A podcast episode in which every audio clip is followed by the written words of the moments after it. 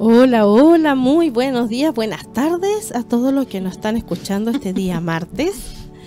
Y qué alegría de tenerlas aquí, chicas, nuevamente. Y además tratando algo tan delicado como el maltrato de género, que es el tema que nos compone, que nos pone ahí en concordancia. ¿Cómo estás, Evelyn? Muy, muy bien. Excelente. ¿Y tú, Romy? Muy bien. Hola, hola a todos los viajeros y viajeras. Me parece muy bien. Bien. Bien. Bien. bien, Eso es. Ave Fénix, Ave Fénix. Ave Fénix, Ave Fénix. Sí, para hablar cuando hablamos de temas tan duros hay que ser bastante Ave Fénix porque si no te quedas enganchado en, en, el dolor, en el sufrimiento y nuestra mente cada vez que lo piensa lo vuelve a crear en realidad.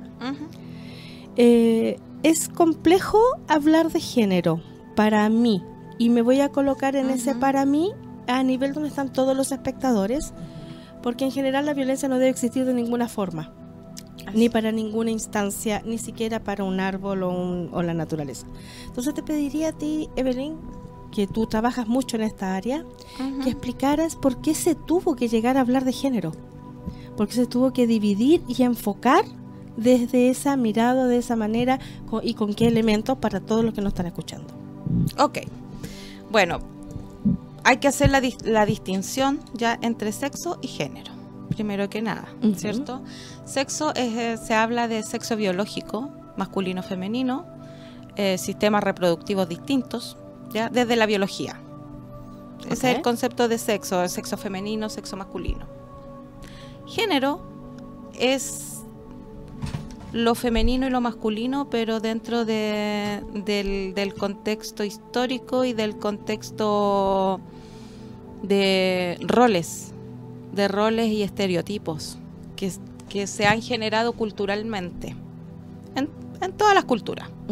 Se le asigna un rol a la mujer y se le asigna un rol al hombre. Como por ejemplo, estereotipos de género. La mujer tiene que ser delicada, tiene que ser buena madre, tiene que ser madre para que sea mujer. Claro, ¿cierto? Primero que nada. Luego, con ese rol de madre, se te asignan los roles de cuidado hacia, del otro. ¿Cierto? Siempre tienes que estar al cuidado de, de los hijos, de los ancianos, de los enfermos. Entonces, ya se te encasilla. ¿Se entiende? Entonces, en este es un rol y un, y un mandato social. Entonces desde ahí te piden. Exactamente. Y por el otro lado tenemos que los hombres tienen que cumplir ciertos mandatos sociales también, que el hombre tiene que ser un proveedor, ¿cierto? Tiene que ser fuerte, tiene que cuidar, eh, tiene que proteger, es el protector, el padre, el, la pareja, etcétera, etcétera, que cumple ese rol. Ese es como el cuadrito social de los mandatos que tenemos que cumplir hombres y mujeres. ¿Ya? Entonces, en eso se basa este enfoque de género, ¿ya? De poder ver estos mandatos y estos estereotipos de género.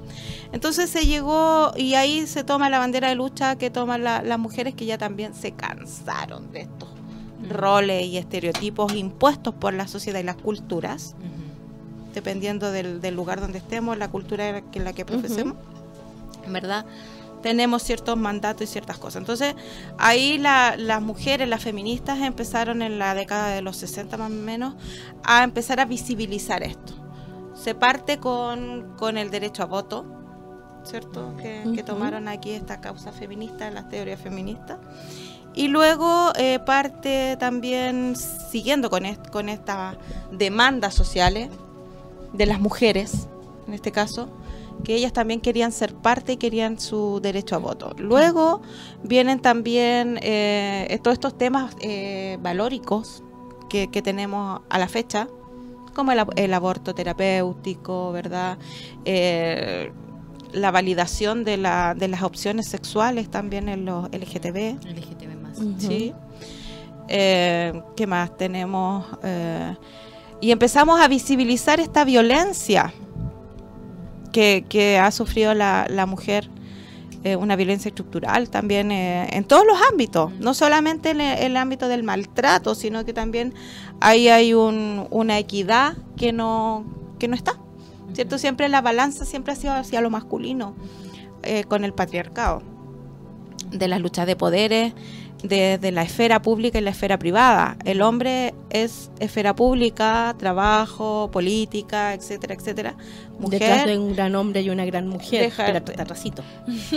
claro, todo esto que, venía haciendo antes eh, la, primera dama y la bla bla bla y, y qué más. Eh, que la esposa de, la hermana de. Tú no eras. O cuando te llamaban por el eh, apellido de. La señora de. O sea, perdón. En muchas partes se pierde el apellido de. Tanto de, la masculina, de soltera o el de soltero. Mm. Porque también hay otras culturas. Depende de la cultura. Depende de la cultura. Entonces, desde ahí se empieza a hablar de género. Desde las diferencias entre hombres y mujeres y cuál es el rol que nos asigna la sociedad y la cultura en la cual vivimos. Ya entonces, esa distinción es súper válida tenerla porque lo biológico es por tu, por tu sistema reproductor, básicamente desde la biología. Pero esta otra mirada es una mirada más social y cultural. Entonces ahí empiezan a, venir esta, estos levantamientos sociales también de las mujeres que, que ellas dijeron, no, pues ya esto no puede ser, porque nosotras somos tan iguales que los hombres, porque merecemos eh, las mismas los mismos derechos y que estemos a la par. La equidad, no la, igualdad. La equidad. ¿cierto? Que tiene que ser equitativo para, para mm. todos. Por eso las, las cuotas y que vamos a entrar en, detalle más adelante. Perfecto. Eso. Yo te lo agradezco enormemente porque hay que asentar el tema. Por supuesto. Hay que asentarlo porque desde otra mirada, los niveles de hostilidad que vivimos, hombres, mujeres, niños, grandes y también a niveles de razas, de tamaño, de estructuras, de profesiones o, de dualidad, no nos permiten salirnos de la violencia. Y si uno lo va enmarcando tanto en una diferencia solamente de los roles, es más fácil comprender cómo se manifiesta esta violencia que es antiquísima y que, insisto, lo que lo digo siempre en los programas, ya no nos corresponde. Ya no nos mm. corresponde tener esta marca de, de rol, porque yo puedo hacer los roles también del varón en respeto, porque no son del varón, son roles de vida. Yo puedo proveer. ¿Y por qué voy a proveer? Porque estoy trabajando, porque tengo un sueldo, entonces puedo proveer. Y da lo mismo hoy en día si soy hombre o soy mujer. Claro. Y yo a lo mejor puedo ser cuidador de los niños o cuidadora, porque tengo los tiempos para hacerme cargo de los niños. Entonces que no tiene que ver con eso porque el mundo cambió a una velocidad inmensa. Y vamos más rápido todavía. Vamos más rápido. Entonces, yo te pedía esa aclaración. ¿Y cómo lo ves tú, Romy, este tema? ¿O cómo se te presenta a ti, ya sea en la consulta o en tu vida? Sí, primero en la vida cotidiana y, después cuando, cuando tomo el camino que, elegí como terapeuta, me fue haciendo mucho más sentido de por qué lo había elegido. tiene que ver justamente con eh, romper un patrón patriarcal y tiene que ver con romper también... Eh, estos, eh, estos patrones arraigados de, nuestro linaje, tanto por el lado femenino como por el lado masculino. O sea, no, no solamente el linaje femenino que es el más potente para mí, pero de ambos.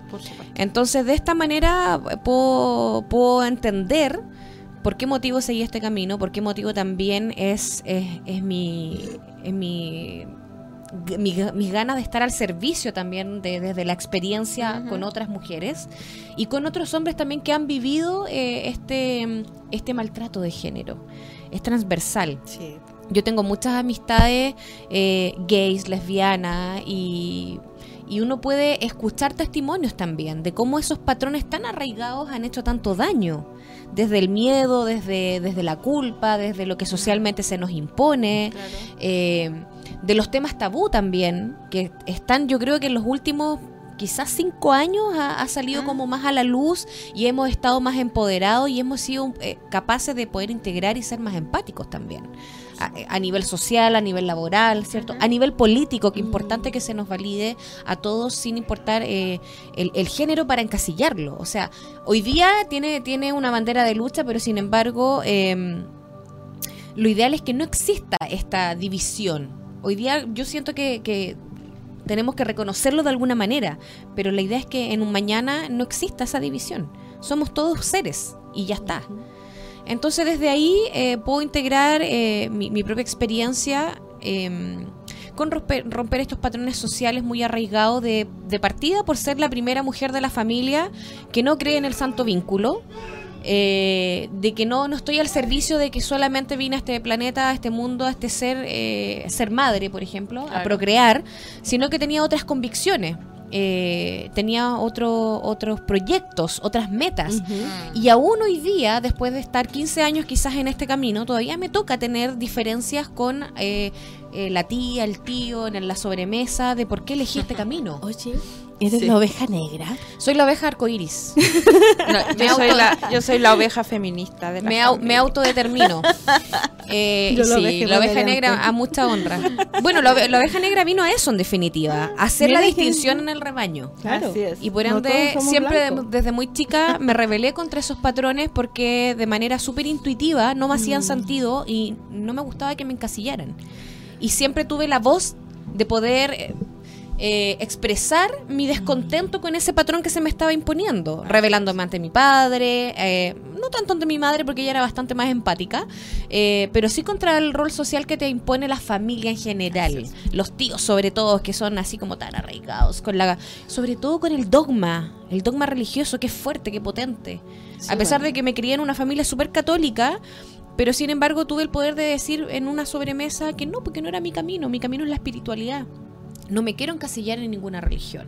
Y de ahí partimos rompiendo estos patrones y entendiendo que hay que respetar. que eras una oveja de luz. Una oveja arcoíris. Una oveja arcoíris. está buena. Una oveja arcoíris. Sí. Absolutamente. Entonces hoy en día puedo decir que ese trabajo que de cierta manera elegí cuando elegí venir a este plano fue justamente para eh, poder romper esos patrones de mis ancestras y de mis ancestros, a los que habían mm. estado arraigados por tanto tiempo.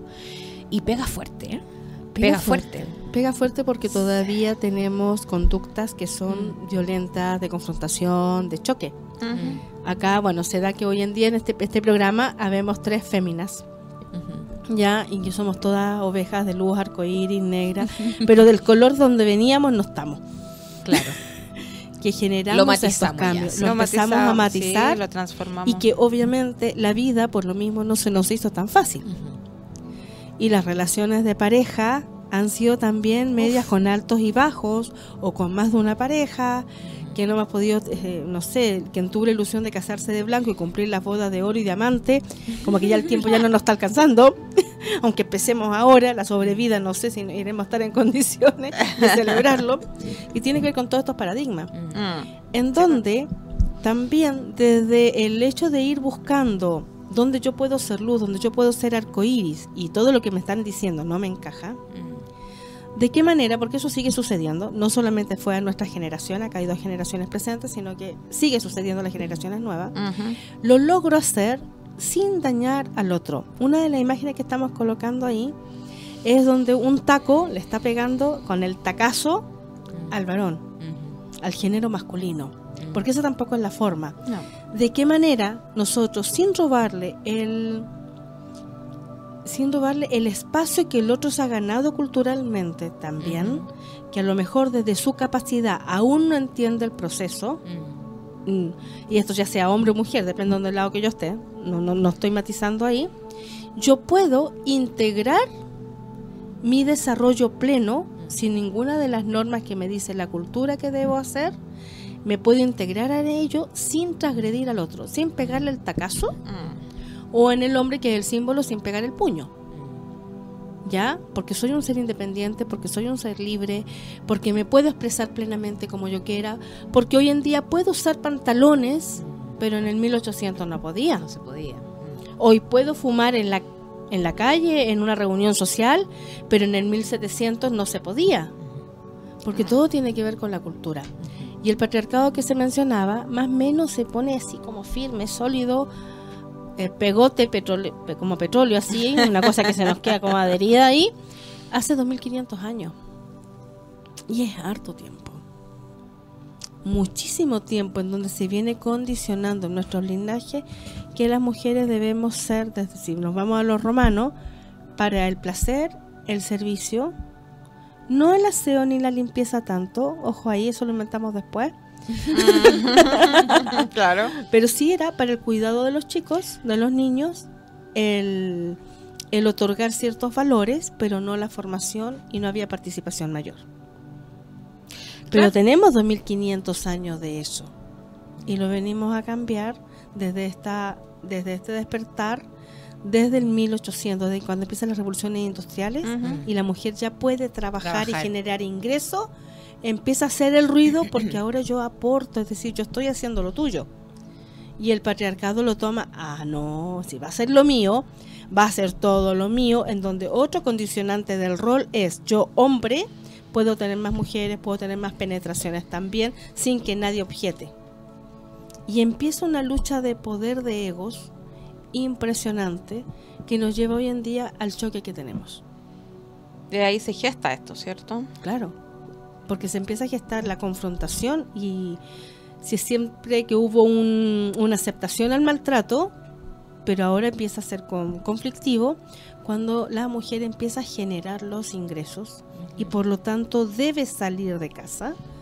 Y estamos hablando de la revolución, no sé, la revolución francesa estaba obligada porque tuvo que meterse en el sistema de la industrialización de lo que fuera para generar ingresos. Posteriormente también tiene una participación en el 1900 en la guerra, que también eso era otro rol del, del hombre, pero la mujer también empieza a participar.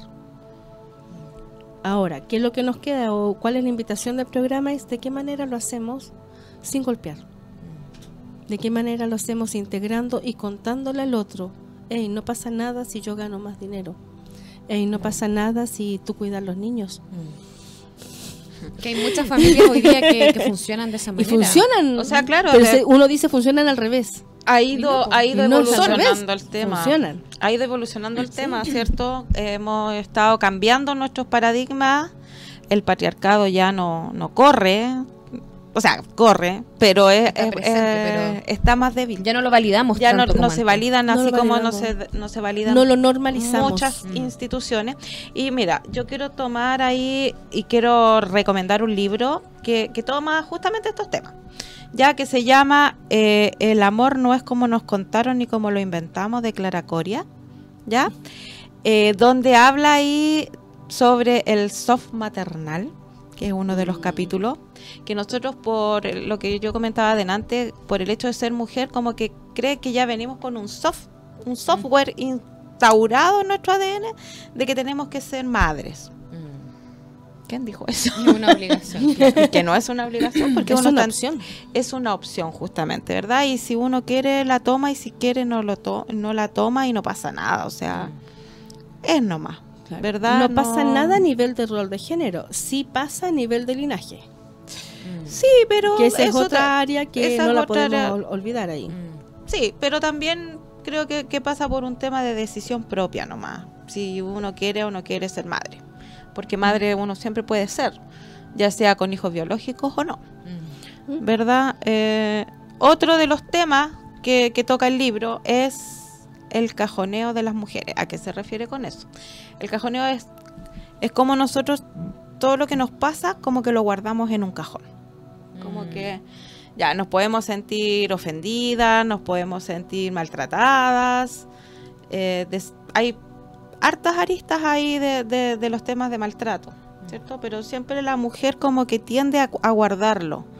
A eso se refería ese capítulo con el, cajoneo. Que lo guarda. Lo guarda, lo guarda y así lo, guardo, lo guardo, lo guardo y hago que no lo veo, que no existe y ahí está guardado. Sí, porque existía la tendencia y que se normalizaba como, como linaje, ¿cierto? Como claro. patrón social de que tenías que aguantar y someterte. Sí, pues.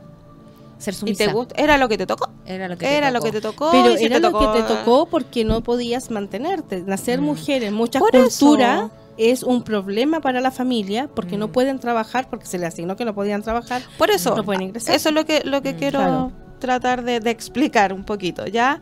El por qué teníamos que aguantar o que nuestras madres, nuestras abuelas tenían que aguantar justamente por eso, porque no había una, una, una independencia económica, que es uno de los ejes que que está planteado ahí por el, por el enfoque género, ya que si uno tiene tu, uno como mujer tienes tu independencia económica, tú puedes tomar las decisiones como tú lo, lo comentabas delante, ¿verdad? Entonces eh, pasa por ahí, hay más oportunidades, la mujer se ha integrado al, área laboral con todavía con brechas que, hay que solucionar ahí. Ya no podemos seguir teniendo esas brechas eh, a mismo trabajo, mismo sueldo, porque no corresponde que, el hombre gane más que la mujer por el mismo trabajo, por, por el mismo cargo, ¿verdad? O la misma labor, porque se le dedica al mismo tiempo, se le eh, es exactamente igual, somos seres, como tú decías adelante, somos seres, ¿cierto? Eh, con sexos biológicos distintos, pero tenemos las mismas capacidades, tenemos todo. Entonces, no puede seguir habiendo, no pueden seguir habiendo estas brechas tan abismantes eh, dentro del, del tema laboral. ¿Ya? Y el último también ahí que habla el libro es, del, de este mito de la media naranja. ¿Cierto? Que tú tenías que encontrar tu media naranja para poder ser un Soy ser la naranja entera. Nosotros ya lo hemos tomado, ¿verdad? Que somos el árbol de naranja, el naranjo. El árbol de naranja. ¿Cierto? No, necesitamos una mitad que, no, que nos venga a complementar porque nosotros nos complementamos. Ya estamos completos. Ya estamos, completos como, seres, ¿cierto? Nos integramos con otro ser, obviamente sí, como compañero, pero no como que lo necesite para poder integrarme. Entonces, esos mitos los toca muy bien este libro de Clara Coria, El amor no es como nos contaron ni como lo inventamos, ¿ya? Donde nos da esta mirada ahí del enfoque de género. Así que lo, recomiendo para que las mujeres ahí podamos leer, bueno, hombres y mujeres en realidad. ¿Clara cuánto? Clara Coria. Coria. Sí, yo creo que este tema hoy, hoy en día ya no cuesta tanto que también se interese la masculinidad en buscar elementos, razones para reflexionar sobre él. El concepto de la mujer, desde Mesopotamia, desde ahí estamos hablando también como 2.000, 2.500 años atrás, era una moneda de canje. Mm, sí. Está bien, era un era fatídico tener muchas mujeres si no hubiera muchos hombres porque los hombres podían ir a la guerra, podían mm. cazar, podían cultivar, las mujeres se cansaban antes. Y además morían en los partos, en los embarazos. Entonces, verdad, ser mujer para una familia digo, era como ser cacho. Pero cuando la mujer llegaba a la adolescencia, que es decir, ser niña, era la moneda de canje. Porque yo tengo una mujer y tú me das 50 camellos. Exacto. ya, y eso, aunque no queramos, hoy en día sigue existiendo. Sigue existiendo en algunas. Y sigue existiendo mm, más o menos ese el valor de algunas culturas, 50 mm. camellos. Nunca averigué eso de cuánto cuesta un camello, así que no sé si cuánto valor tengo ahí, no lo tengo claro. O sea. Pero es el, una, un defecto de nuestra sociedad, ¿ya? El valorar todo con el servicio que me da, mm, ¿ya? Y mientras eso yo tampoco lo vaya transmutando en mis conceptos, en mi forma de desarrollarme, eh, va a ser muy difícil que deje de abusar del otro, porque me voy a acercar al otro según lo que el otro me da, no según lo que yo soy con el otro porque estamos hablando ahí de traspasar esta como esta polaridad. Hombres y mujeres vamos a ser siempre y opciones de vivir como femenino o masculino también las vamos a tener siempre. Obvio. Sí. Romy, preciosa, ahí había un tema importante que a mí te quería consultar, que tiene que ver con la parte astro... Mm, no, con la parte ancestral, que tú nos querías ya aportar con eso. Sí, sí. sí. Bueno, justamente como decía un poquito al inicio, em, tomándome de todo lo que menciona Evelyn y mencionas tú, justamente eh, son patrones tan arraigados a nivel social, cultural, como, como especie, digamos, ¿no? Que nos tocó ahora, en esta era de Acuario, estar más conscientes y despiertos. Y también yo he logrado entender eh, que con el paso de los años no todos están preparados aún para este despertar y eso también hay que respetarlo. Eh, si bien es cierto, nosotros tenemos el ímpetu de querer entregar este conocimiento o compartir también de forma súper eh, altruista, ¿no? Esto que nos ha llegado pero no todas las personas están preparadas, a nivel de conciencia y de espíritu para poder integrarlo y también es válido, es un proceso de cada cual. A uno les toca antes, a otros después y a otros nunca, por lo menos en un plano, quizás en la otra vida. Mm. ¿Ya? Eh, entonces tomándome de ahí, eh, yo soy una fiel convencida siempre de que cuando algo lo tengo que entregar eh, y, y mencionar y compartir, lo voy a hacer. Ahora si el otro lo toma, lo integra o no, es su proceso y ya no ya no me enfado con eso. Antes yo iba mucho en, en, el no era solamente el diálogo del compartir, sino que era también esto de de mm, ya no se transformaba en un diálogo, era como una discusión ya más potente porque era, pero ¿cómo no entiendes con mis argumentos? Querías tú... Claro, imponerlo así, pero esta, esta es la verdad que a mí me hace sentido, ¿cómo tú no logras verla? Ahora entiendo mm. que también es el proceso del otro y lo respeto. Y desde ahí también, eh, quizás de una manera más altruista, de desde una manera más calma, desde una manera más terapéutica, poder también ir eh, integrándola en mí para poder de forma eh, expansiva, ¿no? Como estas ondas expansivas desde la energía, poder replicarlo en el otro, en mi familia, en, mis, en mi círculo cercano, e incluso la gente que no conoces, que de repente te topáis, no sé, en, en, la calle, en un metro, en un negocio, y que podéis compartir un feedback y te das cuenta que puedes entregar algo tan sencillo, en un saludo, por ejemplo, en un preguntar cómo estás, en cosas muy básicas y muy sencillas. Entonces desde ahí podemos ir rompiendo también patrones que están muy arraigados aún. Me parece súper bien. Y algo más íntimo, preguntarle al otro, porque nosotros somos seres sociables que estamos con un otro, con esto que yo pienso, con esto que yo quiero hacer, porque estamos en este proceso como de ajuste, que va a durar, no sé, si el otro nos demoró 2500 años, quién sabe cuánto nos va a demorar el ajuste, ¿ya? ¿Cómo te sientes? ¿Cómo te sientes con que yo también lleve pantalones? ¿O cómo te sientes con que yo quiera ser responsable de los baños de los niños? ¿Cómo te sientes? Integrarlo, preocupar, no, ocuparnos, ocuparnos, de empatizar, pero para ocuparnos de empatizar debo conocer, no suponer. Exacto. Porque a lo mejor el otro es violento porque nunca se le preguntó y está defendiendo lo que él siente y está tirando la caballería encima porque no se siente visto mm. o leído. Y ahí hay que tener mucho cuidado también y eso yo lo agrego y lo sumo a todo lo que tú estás diciendo. Es muy sutil la línea en definitiva, sí, porque tiene que ver con la, la interpretación de lo que le puedo dar. En definitiva, me tomo de lo mismo que menciona. Eh, y desde mi experiencia, por ejemplo, desde el ser mujer, con ese patrón y esa carga social de linaje de que la mujer tenía que ver a los niños, cocinar, eh, y, el, cuidado del otro, el cuidado del otro, ¿cierto? Pero además hoy, hoy en día, en, mi realidad y en muchas otras realidades de, mujeres, eh, trabajamos, somos profesionales y, tienes que cumplir todos los roles en el mismo tiempo compacto. Así es. Entonces nos sobreexigimos. Y queriendo cumplir con esa sobreexigencia, pasamos por encima de nosotras mismas y tampoco permitimos al otro que haga. Mm. Y si hace. Y si lo hace, que lo, hagamos. Ya, no sabe, porque nosotros podemos hacer miles de cosas y una solamente a la vez. Claro. O no lo hace como tú quieres que lo haga. Hay una canción que vamos, mm. ya es el momento de colocar un tema, que es de la Carla Morrison, que se llama Falta de Respeto. Mira tú. Porque yo creo que si nos empezamos a respetar, es como la clave. Respetarnos a nosotros mismos y a partir de ahí, respetar a al otro. Vamos con ese tema uno. Y volvemos acá y estábamos escuchando esta canción que es habla del respeto y engancharnos desde ahí. Y les pregunto y también de ahí yo les comento cómo nosotros nos sentimos respetados. ¿Qué pido yo o cómo yo me siento completa sintiéndome respetada por un otro o por una otra? Yo creo que eso también es importante tenerlo claro, porque si no, ¿cómo le digo al otro que necesito si yo no lo tengo claro? Mm. ¿Cierto? o cómo se lo doy si, yo no lo ejerzo. Si yo no lo ejerzo tengo o no me lo doy. O no me lo doy.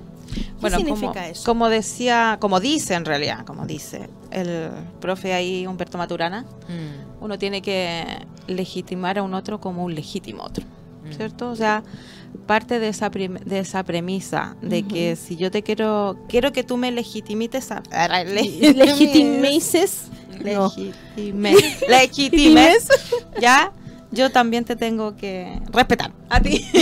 Como un otro eh, por tu esencia, por solamente ser, por el hecho de que tú seas un otro, yo tú te mereces todo mi respeto y, te, valoro así. Pero es más micro. Partiendo ¿Cómo te sientes tú respetada? Así, pues, o sea, me siento respetada en que me respeten mi forma de pensar. Bien. ¿Ya?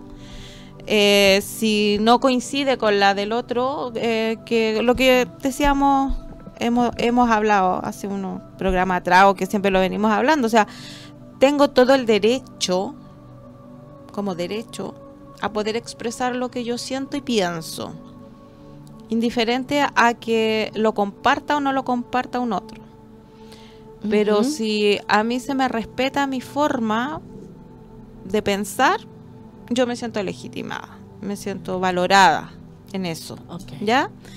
Puedo tener la razón o no puedo tener la razón, si esto es subjetivo, no es objetivo. Todos, Hay multiversos de, de, de, de cómo se, se, podría decir para que se entienda, de posturas, de trincheras. ¿Ya? Entonces, desde donde yo me paro es mi verdad, es mi forma, es mi percepción, ¿ya?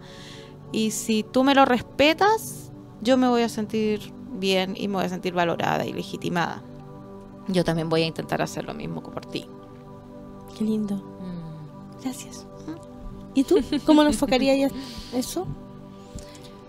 Eh, bueno, desde, desde el respeto, como mencionábamos, desde el respeto primero conmigo, y eso es un proceso también. Tiene que ver con, mis procesos de maduración, tiene que ver eh, de mi trabajo individual, de conciencia, de hacerme cargo, de, poder ir cerrando también mis etapas, que siempre lo hablamos con Evelyn, ¿cierto? Las etapas naturales eh, de maduración. Pero a la vez eh, tiene que ver también con un poco aplicar eh, la empatía, la intuición, desde el respeto, justamente, qué bonita palabra, maravillosa, de respetarme a mí para poder respetar a un otro. Y cómo lo integro también desde ahí. Eh, comparto mucho lo que menciona la Evelyn, em, que respeten mi, mis pensamientos, mis posturas frente a ciertos temas, mis formas de vivir la vida también. Me voy a lo que mencionaba anteriormente. Si yo elegí este camino, si yo elegí no trabajar, eh, eh, laborar en la, en la industria, digamos, en, la Matrix que se ejerce de forma natural, que yo no la naturalizo porque no me gusta y no me siento cómoda en esa Matrix y me gusta a mí manejar mi, mi vida, mis tiempos y organizarme. Y como me salgo de ahí, respeto lo que yo siento y lo que a mí me hace sentido. y uno espera que el otro también lo respete. Claramente van a haber eh, juicios de diferentes eh, partes, pero hoy en día ya no me afectan tanto. Antes era como, como que me sentía más culposa. Oye, ¿habré elegido realmente de forma correcta? Me lo cuestionaba. Hoy en día no. Hoy estoy en la convicción de que, aunque sea un camino en, en, cuesta, eh, pedregoso a veces, entiendo que si eh, lo elegí fue porque es, lo correcto. Y si en algún momento puedo llegar a sentir nuevamente que quizás me equivoqué, le vuelvo a dar otra vuelta. Vuelvo a ser consciente y respetuosa con mi sentir, con mi pensar y vuelvo a encaminarme. Entonces desde ahí, desde ese, desde esa cosa tan básica, sencilla que es el respeto, nada más. Eso. A eso me refería de, poder tocarlo y para no repetir lo mismo que, han dicho, que me llena plenamente lo que compartiste tú, Evelyn, con tu mirada y lo que dices tú, eh, Romy. Eh, yo lo quiero ver desde el otro lado, del lado más espiritual en ese caso, en donde para mí el respeto es, yo estoy viva y tengo derecho a la vida plena. En esa vida plena tengo responsabilidades y ninguna culpa. Mm, y quiero que se me respete el que yo no soy culpable de nada, pero sí tengo responsabilidades, hay consecuencias, hay subidas y bajadas. Mm. Que tengo mucha sabiduría, pero también tengo mucha ingenuidad. Mm, sí. Ya, para poder equilibrar la sabiduría y que se me respete que hay cosas que voy a hacer por intuición y hay cosas que voy a hacer por conocimiento que se respete también que tengo la capacidad de nutrirme con todo lo que yo quiera, con todo lo que me venga encima. Mm. Y que también puedo ser capaz de nutrir a otros si quieren tomarlo. Mm. Que se me respete también el derecho a la soledad y el derecho a estar en compañía. Que hay un tiempo para cada cosa. Que el respeto también se manifieste desde el derecho a ser valiente, el derecho también a ser, eh, a soltar lo que yo no quiero llevar. Y todo esto, y podríamos seguir ahí mucho rato más, ¿ya? me obliga a mí a que al otro le tengo que respetar los tiempos. Le tengo que respetar el que quiera nutrirse o no se quiera nutrir. Que tengo que respetar que quiera vivir y vibrar. Y eso, si lo logramos hacer, y de verdad no es utópico, mm. porque se da, entre nosotros lo hacemos. Y somos tres. Sí. Y lo hacemos, y lo hacemos continuamente. Mm. ya, y no nos damos cuenta. Y nos transformamos entonces en tres esferas de luz, en donde no hay violencia. Estemos de acuerdo o no estemos de acuerdo. Eh, podamos venir o no podamos venir. Estemos con las cosas al día, de, esto, todo esto tiene una dinámica y una estructura que a veces uno no siempre la cumple. No importa, pero estamos. porque estamos en esa presencia de ser y estar en congruencia y en la confianza que se desarrolla entre nosotras, en donde no hay violencia, hay comprensión, hay empatía, hay integración de lo que el otro no ha podido hacer o sentir mm. o hacer. Si esto nosotros lo llevamos al trato con nuestros hijos, al trato con nuestra pareja. No hay más maltrato de género, ni de ninguna forma. Y ahí yo creo que ahora que tú vas a hablar a contingencia, te quedaste sin programa porque no podrías hablar de contingencia de maltrato porque no existiría. Pero como nos falta, ¿Qué nos podéis contar de ahí? Pero como este es utópico, lo que te estás diciendo, quiero aterrizar. una ilusión. Quiero aterrizar. No, se dio entre nosotras. Sería el ideal. Y se ha dado ya casi por un año. Sí, obviamente. Así que no es utópico. Es el ideal para el que estamos construyendo. Es el ideal para el que estamos construyendo. Tú lo has dicho justamente, pero mirando el día de hoy, al día de hoy, eh, hay quiero llevarlas a una a, ponernos las gafas del, género, de la, de la, mirada de género, desde la perspectiva de género, y ver un poquito qué es lo que, eh, en qué estamos el día de hoy. Mm. ¿Mm? con esta mirada y qué es lo que se ha hecho a nivel de política pública también, ¿cierto? Eh, vimos que durante el año hubieron varias manifestaciones y que todavía las hay obviamente, donde se exigen los derechos de las mujeres. porque ha tomado tanta importancia esto porque fuimos nosotras las mujeres las que despertamos y dijimos, oye, aquí hay algo que no me cuadra. Como que algo no me cuadra. A ver, a ver, a ver, explíqueme. Algo, está pasando. ¿Cierto? Entonces, eh, tomamos la trinchera pues, y eh, han habido... Eh, del año pasado, ¿hace cuántos años que estuvo la Natalia Valdebenito en el Festival de Viña? Dos años. Dos años, ¿verdad? Quiero tomarme dos o tres años, no sé, ya, ya ni me acuerdo cómo ha pasado el tiempo, por Dios. Pero como que nos ayuda a abrirnos los ojos también. Sí. ¿Cierto? Porque desde el, desde el humor también nosotros empezamos a, ver, chuta, nos empezamos a reír porque a, mí me está pasando y a ti te está pasando. Y me hago sentido y me siento identificada. Y, me siento identificada, ¿verdad? Entonces desde ahí como que, churra, dijimos, algo no me está cuadrando. Entonces empezamos a salir a las calles, a manifestarnos y a, exigir políticas públicas desde la mirada de género. Entonces, tenemos una que, tuvo harto revuelo, que fue el tema del, del aborto. Del aborto. Del aborto terapéutico, ¿verdad? Que partió por estas tres causales, ¿cierto? Que me parecen súper válidas. Sí. ¿Cierto?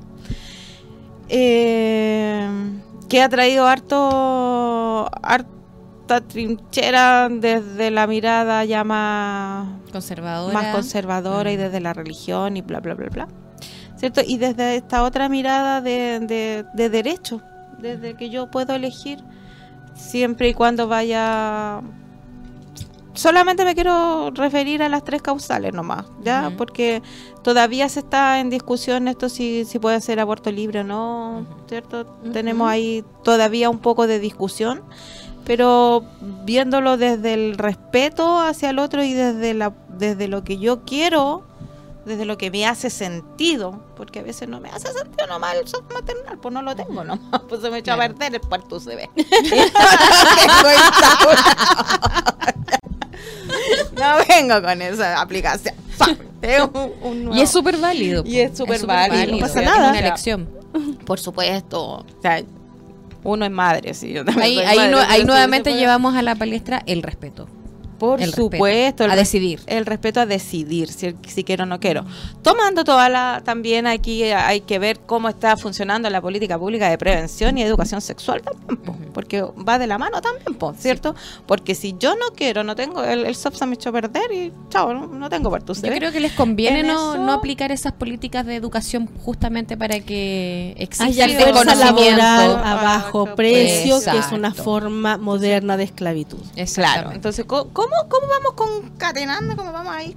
Con ¿Cómo nos empoderamos desde ahí? Primero que todo informándonos, educándonos al educándonos al respecto. Porque si yo tengo la decisión de, si quiero la opción de, ya, perfecto. Pero si no quiero, ¿cómo está la, la educación sexual, la política pública en esto?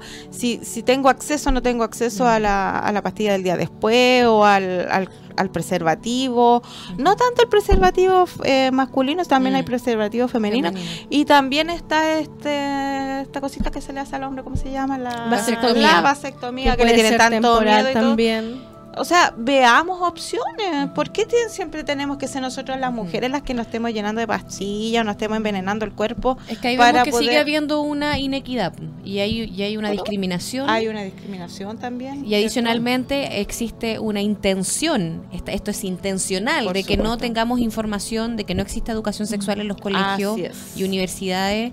Como corresponde. Eh, en donde se favorece el embarazo adolescente. Exactamente. Se favorece el embarazo adolescente y eso también trae deserción escolar donde además se criminaliza se criminaliza el aborto también. Entonces, ahí tenemos todas las más hay que no hemos mencionado y en donde le quitamos la capacidad al hombre de participar en si va a embarazar o no embarazar, porque hoy en día fuera del condón ya no se le entrega ningún elemento para que él pueda participar realmente y al final o confía en la mujer o se recibirá lo que, lo que llegue. Y ese concepto de manipulación en donde yo no puedo decidir sobre si voy a engendrar o no voy a engendrar, tiene que ver con la dominación hacia toda la humanidad. que es algo tan importante. Si yo planto el árbol, escribo el libro o tengo un hijo, el hombre no lo puede decidir.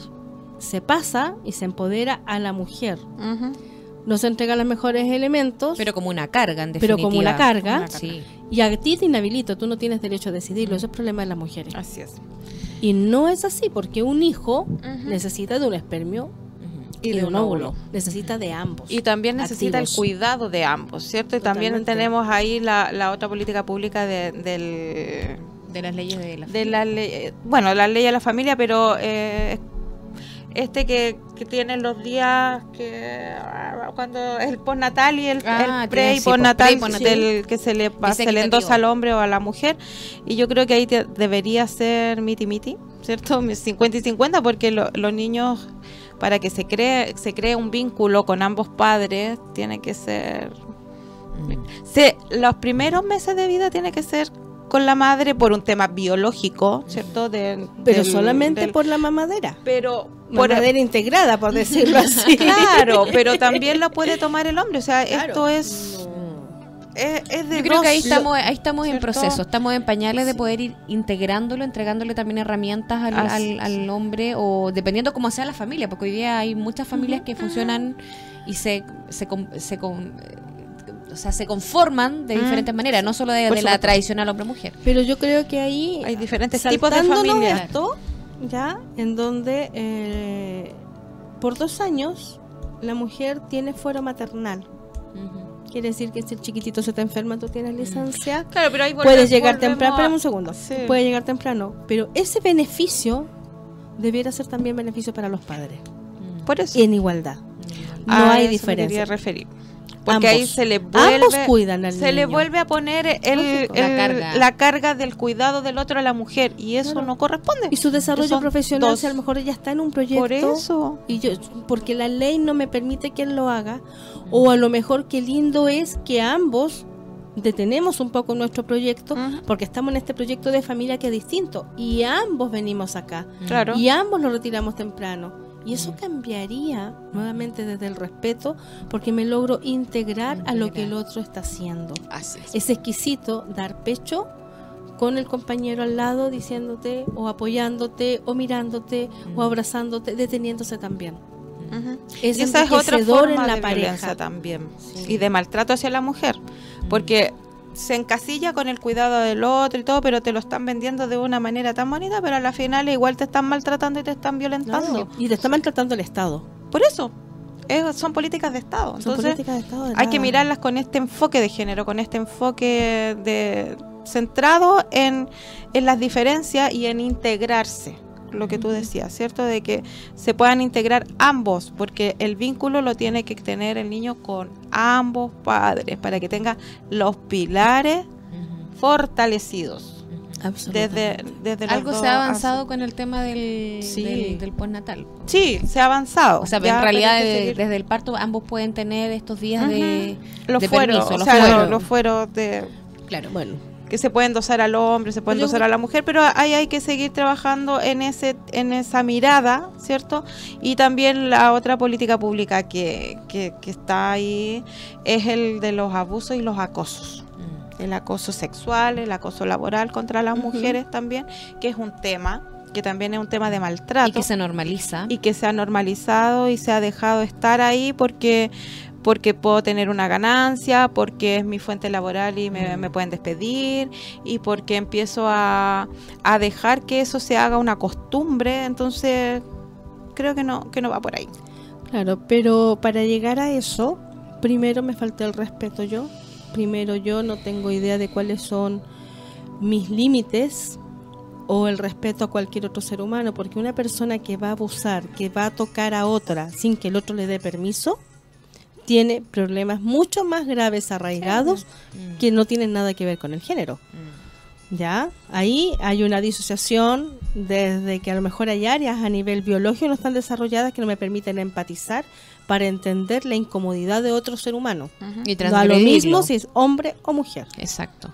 Y transgredirlo. Es, aparte, tenemos que trabajar ahí en, en las bases en los permisos y por eso es que yo antes les preguntaba por el respeto. No tiene que ver con si eres mujer o hombre, porque también sabemos que las jefaturas femeninas abusan, también imponen poder. E imponen poder porque tengo el poder de, bueno, mm. trabajas conmigo, pero quiero otros servicios también. Pues.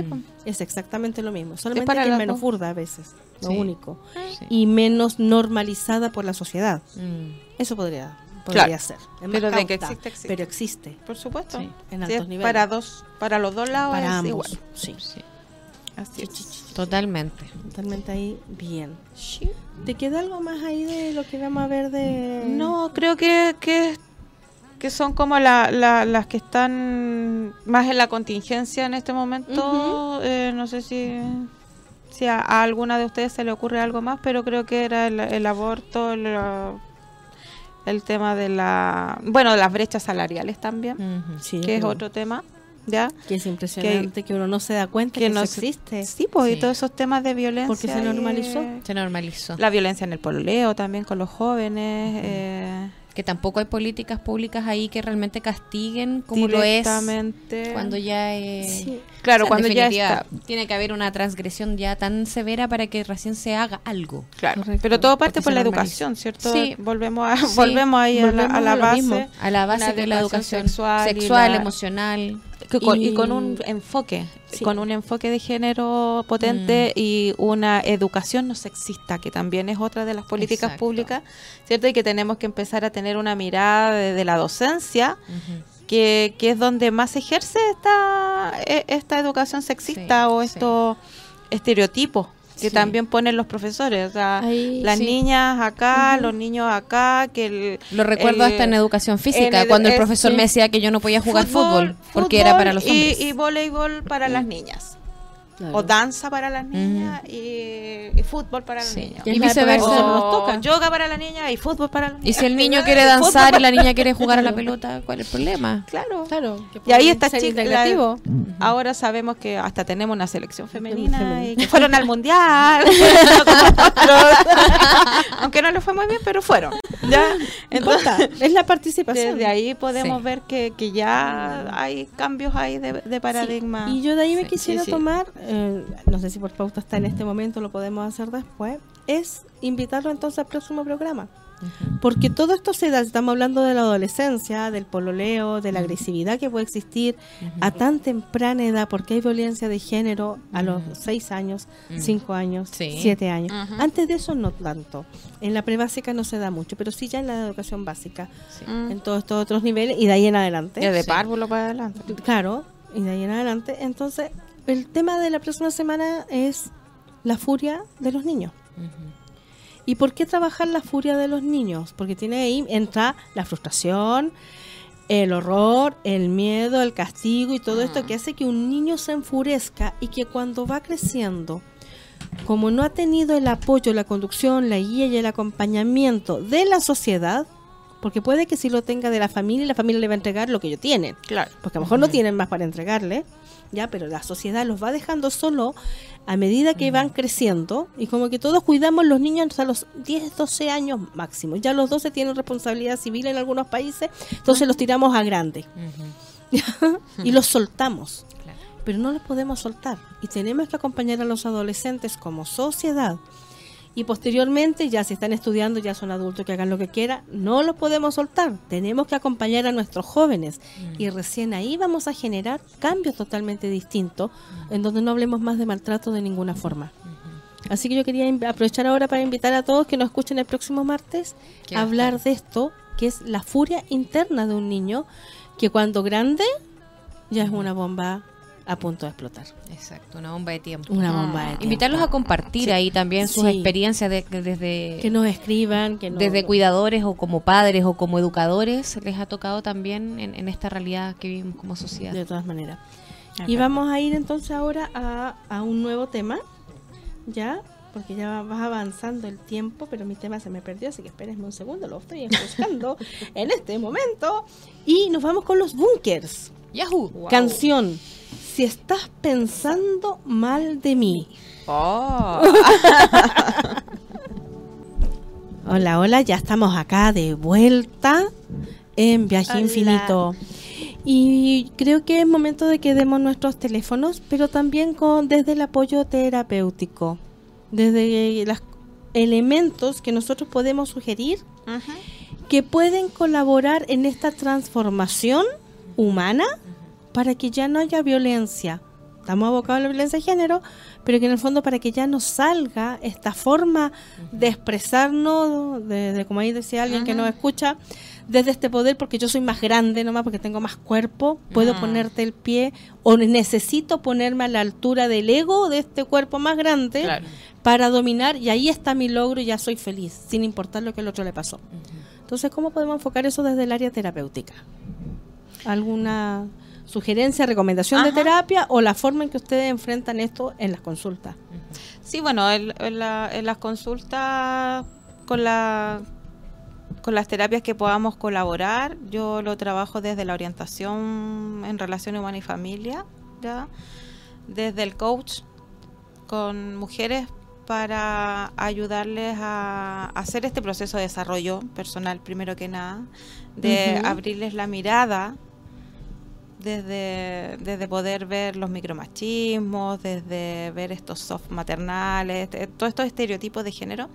Y también lo trabajo y dentro de los círculos de mujeres, mm. ¿ya? que es una herramienta terapéutica bastante potente, porque lo que pasa en los círculos ahí eh, se tocan los temas, se van viendo, pero estos círculos tienen un, un centro espiritual desde donde nos empoderamos como mujeres y ayudamos a empoderar a otras y que esto después se va replicando cada una lo replica en su en su entorno entonces se, se crea algo como bien bien potente.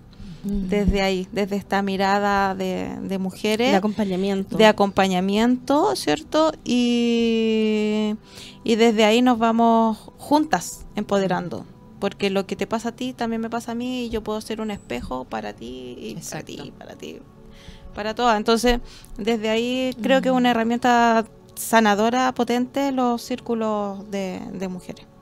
Bien, super. Déjanos tu teléfono. Mi teléfono, el más 569-733-12290. Ahí me pueden ubicar y estamos ahí. Vamos a empezar a tirar algunos tips y algunas cosas también ahí con estos trabajos de, círculos. Maravilloso. ¿Tú, Rami? Mira, em, desde la terapia holística siempre mencionamos, ¿cierto?, la integración de, varias técnicas o de varias eh, terapias, bien digo, de diferentes eh, orígenes, tanto como la medicina china, la medicina ancestral. Em, yo siento que hoy día también hay, hay herramientas súper potentes que podemos ir integrando como medicina integrativa, bien digo, desde la mirada alópata y desde la mirada holística. En mi caso, me toca eh, poder implementar la hipnosis. Hipnosis eh, ericksoniana. Entonces ahí tenemos una técnica netamente clínica desde la mirada de la psiquiatría y la psicología. Sin embargo, podemos integrarla desde la psicología transpersonal para ir trabajando con el ser como un todo ir trabajando, ¿cierto?, con herramientas de la medicina alópata y de la medicina holística. Y esa integración es maravillosa porque los resultados son mucho más óptimos. Ya no miramos al ser solamente como la mente que está todo acá y desde ahí o medicando podemos sanar sino que vamos integrando ambas técnicas.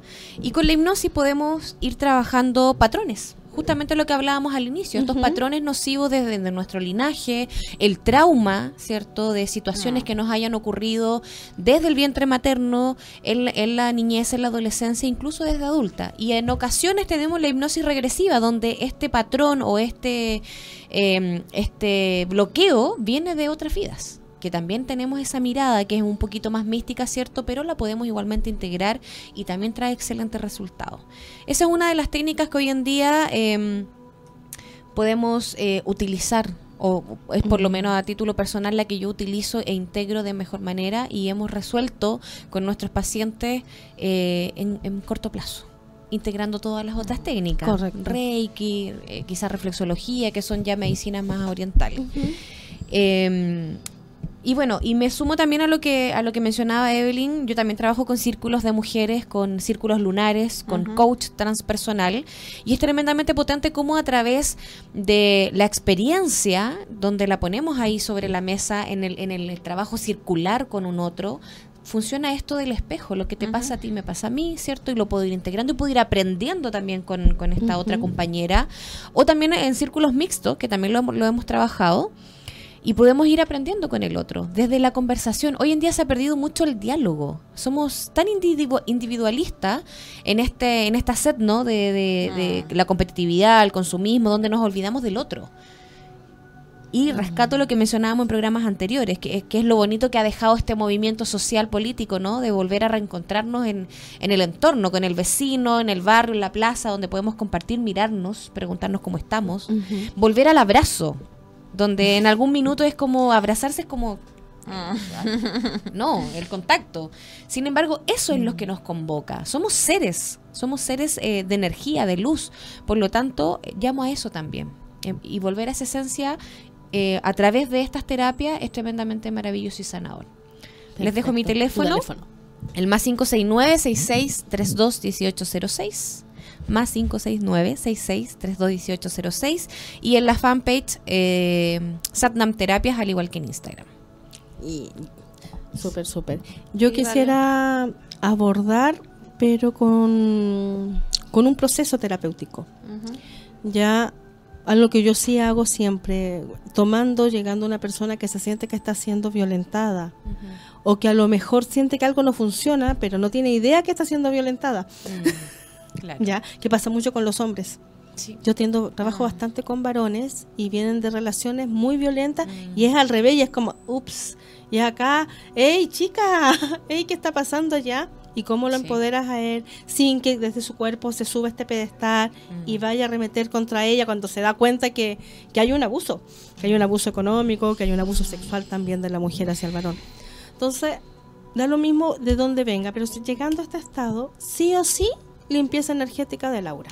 Mm, Sacar todas aquellas entidades energéticas, masas, basura, adherencia, porque las emociones se materializan. Exacto. Tanto de la rabia, porque el que hace violencia tiene rabia por miedo a perder el control por lo que sea, y el que recibe la violencia tiene miedo y al mismo tiempo rabia. Y eso es una masa pegote, como una telaraña. ¿Ustedes han pasado a algún lugar y una telaraña se queda pegada y trata de sacarle y quedan pedacitos? Mm. Bueno, esa adherencia roja, burdeo, asquerosa, hay que sacarla, hay que limpiarla, porque el cuerpo a nivel biológico reacciona mientras yo lo tenga en el aura. Y tengo siete capas, siete esferas, que aunque yo me muera, cuando vuelva a vivir o donde yo vaya en el espacio, me voy con las siete esferas. Entonces tengo que ir trabajando la parte eh, consciente mental, que lo haríamos desde la hipnosis, lo haríamos desde el coaching, la parte emocional, sí o sí el biomagnetismo porque necesito mm. nivelar los niveles de pH para bajar la irritabilidad. Mm. Sí o sí las flores, en donde la idea sería armonizar y que las flores te enseñen ya ahí copihue que tiene que ver con la victimización. Si me salgo de la victimización, ya no me pongo para que me maltraten. Porque ya no necesito validar el maltrato que yo estoy buscando con quien yo estoy construyendo. Y posteriormente, cuando ya siento yo que ya como que ya se armó, que ya se limpió, que ya te diste una buena ducha, sí trabajar con las conexiones ancestrales de por qué, en base a tu linaje, nuevamente te estás enfrentando a este patrón que seguro lo tiene tu madre, tu abuela, tu bisabuela y todos, pero que no es necesario que tú lo vivas más a partir de hoy y mucho menos que lo viva tu descendencia. Porque si no, tu hijo o tu hija van a ser un abusador o van a ser abusados. Si da lo mismo, ¿para qué lado estáis? Estáis metidos en esa vibración. Exacto. Bueno, y, tenemos, también las constelaciones familiares que ayudan bastante. Ahí, fabuloso. Los registros acá, chicos. Las conexiones de alma. Todo eso entra en esa parte. Pero sí es importante primero limpiarnos y armonizarnos y dar con un apoyo cotidiano, porque cuando uno sale súper empoderado de la terapia, el accidente sale actor, protagonista, pero en la casa llega a lo que ya creó, que es sólido, que se reconoce y que si llega más arriba que el otro, el otro sabe perfectamente dónde dispararle. Mm. y que si llega más abajo, desde la culpa que estoy buscando ayuda, el otro se da cuenta, se pone en alerta y desde el miedo arremete y lo violenta aún más. Somete nuevamente. Sí, entonces por eso es que tiene que ser además con un acompañamiento y de ahí entran las terapias que son en estos procesos 24/7. Sí, por eso es importante rescatar también ahí, Vale, de lo que tú mencionas, eh, me, me, tomo de eso, que esto es un proceso, eh, no, no, es magia, no ocurre en una sesión. Y, no, obvio que no. Y como vivimos en una era donde la inmediatez, ¿cierto? queremos, queremos todo para ayer, eh, nuestros accidentes tienen la, la, visión de pronto de que yo voy a ir a una sesión o a dos, y si es que tres, y tenemos la vida resuelta. Y no es así, esto es un proceso. No, esto se gestó en la familia. Exacto. Se gestó cuando me dijeron a mí, aguanta. Exacto. Entonces el trabajo tiene que ser constante. Esta, esta esta motivación y este mm, el, hacerme cargo tiene que ver con más de una sesión. Es, un estilo de vida también. Es donde yo ya no voy a necesitar al psiquiatra que me medique, no voy a no voy a pagar bonos y extras y medicaciones extras cuando me enferme del colon, cuando me dé lumbago, mm. sino que me hago cargo desde acá, desde el autoconocimiento. Y eso es un proceso. Dejar en claro eso también, que invitar a nuestros accidentes que cuando van a consulta es hacerte cargo y debieran sentirse orgullosos de haber tomado ese camino. sí, pero que, pega de ello. Pero es pega de ello. Pega de ello, no de uno. Uno va entregando herramientas. por eso es acompañamiento de proceso de transformación. Somos eh, facilitadores de proceso de desarrollo. Y hay que dejárselo súper claro en la primera en la primera consulta eh, no, hacemos la magia. explicarles nosotros. esto que tú decías verdad que esto es 70-30 nosotros podemos con nuestro 30% aportarles pero el 70% del trabajo lo hace la persona. Vale eh, tu teléfono. Ah, 96367 8586 96367 8586 ahí nos pueden ubicar. Y Gracias, Evelyn. Qué lindo es que esta información se pueda otorgar, ya, para que cada uno se haga responsable de los pasos que quiere dar. Cuando nosotros empezamos a salir del maltrato, a salir de la violencia, cambia la vida. Y eso también tiene una torre. Sí. hemos hablado en otros programas de la torre. Y la torre se cae. ¿Qué se cae? Lo que no me corresponde que exista. Porque yo ya no merezco estar ahí y estoy creando otra situación. Y ahí les quiero contar una infidencia española. Una mujer en España que está siendo violentada se va, la lleva a un servicio público porque está golpeada, porque algo sucedió, está obligada a la policía a llevarla, ¿ya? y la toman. La ve el médico, creo, creo, y me entró una duda, que antes de ocultarla va a buscar a la psicóloga. Mm. Y a un encargado de violencia, que tienen un nombre especial. Antes de que el médico te vaya a ocultar, se da cuenta que es por eso la persona relata. O en el cuestionario, intuiste, va a buscar estos otros profesionales que son expertos y la cogen. Se pasa todo el proceso, ¿ya? Porque es un proceso social que hay que hacerse responsable. De lo mismo que hablábamos, el programa de acompañemos a los niños como sociedad. Ya, en esto también. Es la sociedad la que ha sido responsable de esto. La persona tiene que decidir si quiere volver o no a su hogar. Wow más allá del juicio, más allá de que lo metan preso o la metan presa, no, sé cómo funciona ahí, pero más allá de ese sentido, decidir. Y si ella decide que no quiere volver, recibe un sueldo para ella y sus hijos, creo que de 900 euros. 900 euros son como 700 lucas. Por lo tanto, no necesita volver a ese sometimiento ni esa casa por la razón que sea, porque la sociedad, el Estado, se hace cargo y te apoya. Bueno, acá está, con 700 euros más, bueno, no, no se vive en un palacio, pero se vive bastante bien. Eh, perdón, 900 euros que son 700 mil pesos chilenos.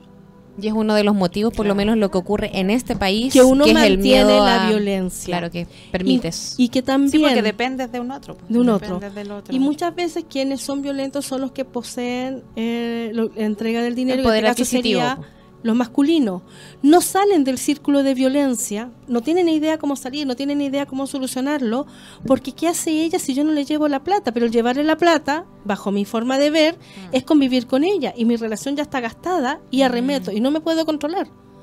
Pero si yo me voy, ¿con qué mm. financio lo que yo le estoy dando o otorgando a mis hijos? Y ahí también la sociedad, que es la familia, le dice a ella, ella aguanta si no es tan malo Mm. Si Él te trae, y fíjate que no te falta nada, se, aprende a llevarlo. Sacrifícate en llevarlo y pospónete mm. porque el dinero es más importante. Mm. Esa validación social también tenemos que trabajar y de repente salir un poquito de, Chile de lo que aquí sucede porque no ponemos una antojera y no vemos que hay otros caminos, que hay otras formas, que no estamos tan perdidos, que no es utópico porque se puede dar realmente. Y a lo mejor el Estado no lo podrá hacer, pero a lo mejor la familia en algún caso sí podrá poner, no sé, si entre todos los primos, que nosotros somos un país de primos, todos los primos a 30 lucas, juntaste 300 lucas en 10 primos. ¿Por qué? Mm. Porque necesito que ella no vuelva, o él no vuelva, mm. o él pueda pagarse su departamento, su pieza saliendo del hogar, pero ¿cómo se va si no le alcanza con lo que gana? Mm. Entonces hay un montón de otras condiciones que tenemos que mirar. Y ahí llamo a ser creativos y a compartirnos esa creatividad y a vivir em, la seguridad y la confianza de que podemos estar sin violencia, que podemos evitar maltratos, porque si yo permito que el de al lado maltrate al otro, es también yo estoy maltratando. También estás Y le estoy enseñando a mis hijos que el maltrato es válido, pero no es así. Ya no nos corresponde. Insisto, estamos grandes. Estamos grandes, grandes, grandes. Así es. Agradecemos entonces el tema de hoy. Y estamos. Tiempo fuera. Tiempo fuerte también. Nos despedimos.